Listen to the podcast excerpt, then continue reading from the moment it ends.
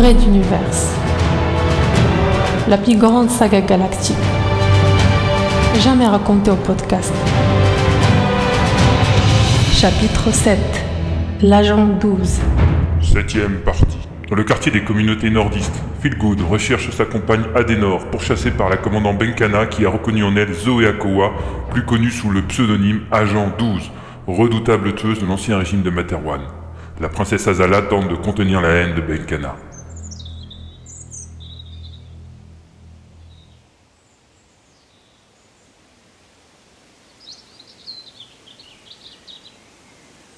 Une petite fille courait dans une prairie, piétinant allègrement l'herbe haute et verte, agrémentée de fleurs de pissenlit s'envolant sur son passage. Son papa se tenait à quelques mètres, lui tendant les bras. Elle l'avait presque atteint. La tête de l'homme explosa soudain, ne laissant que l'ossature sanguignolante du crâne qui se mit à pendre pathétiquement, tandis que le corps de l'homme restait debout, les bras ouverts en attente de sa fille.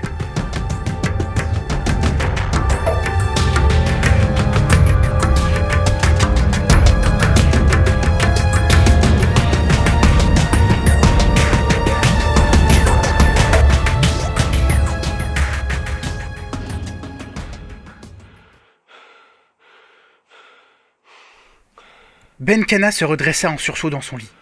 Elle reprit son souffle et, comme toutes les nuits, regarda par l'ouverture les passages des transitions dimensionnelles. Elle seule avait, par le rythme doux et continu, le pouvoir de l'aider à reprendre son calme. Toutes les nuits se passèrent ainsi désormais. Le cauchemar lancinant, la mort violente de son père, les passages de dimension.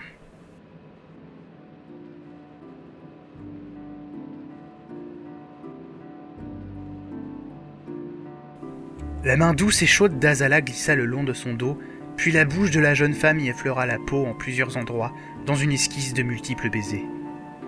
Sincèrement soucieuse des souffrances de sa compagne, la princesse tremblait également. Cette nuit encore, n'est-ce pas? Oui. Oui, encore et toujours.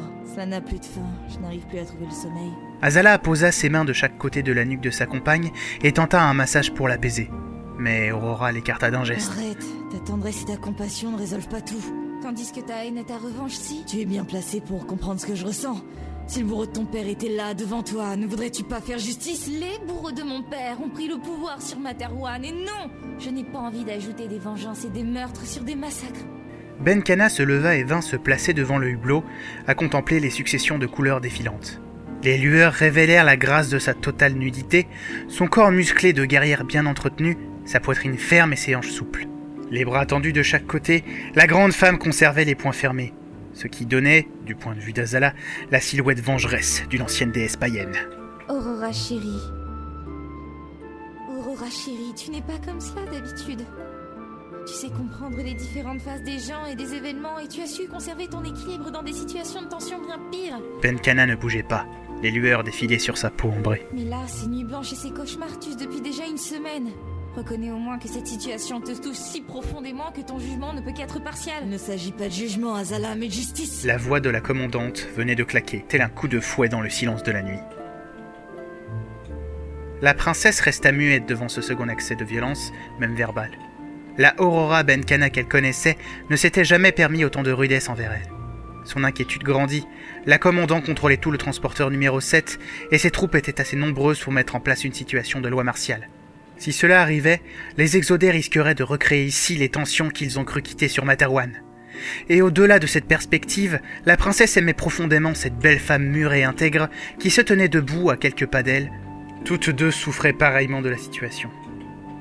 La princesse quitta le lit et, laissant glisser sur le sol sa chemise de nuit en soie, vint se lever contre le dos de sa maîtresse. Je vais lancer une grande opération de quadrillage de la cité intérieure. Les checkpoints n'ont rien donné, ce qui n'est pas étonnant vu le désordre administratif.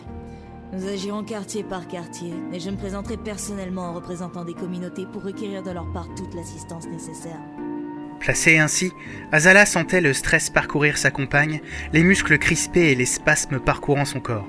Enfouissant sa tête entre les épaules de la commandant, elle réfléchissait vite, tiraillée entre la promesse faite à Philgood de contenir Benkana, le risque de dérapage des actions militaires et son besoin profond d'amour de celle qui détenait son cœur. Se redressant, elle l'invita doucement à lui faire face. La cité intérieure est un entrelac de communautés entassées les unes sur les autres. Jure-moi que tu ne feras jamais passer ta vengeance avant l'équilibre social du transporteur. La commandante eut un hoquet de surprise, regarda à droite et à gauche, comme pour tenter de trouver une échappatoire. Jure-le-moi, Benkana. Pour tout ce que tu as de plus cher. Pour moi. Les yeux d'Azala perçaient tous les remparts de la commandant, et Aurora sentit sa colère s'atténuer, refluer un peu, lui donnant suffisamment de répit pour envisager la situation un peu différemment. Elle eut un petit sourire et caressa la joue de la princesse. D'accord. Je te propose même de venir avec moi pour m'aider. Le veux-tu? D'un hochement de tête, la princesse accepta, et toutes deux s'enlacèrent. Leurs deux silhouettes se mélangèrent, enveloppées de jeux de couleurs du défilement extérieur.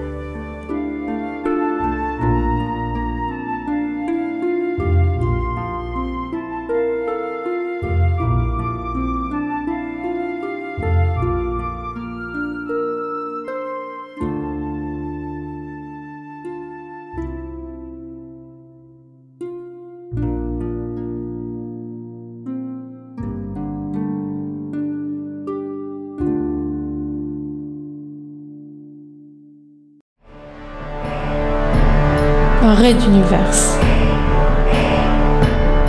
À suivre.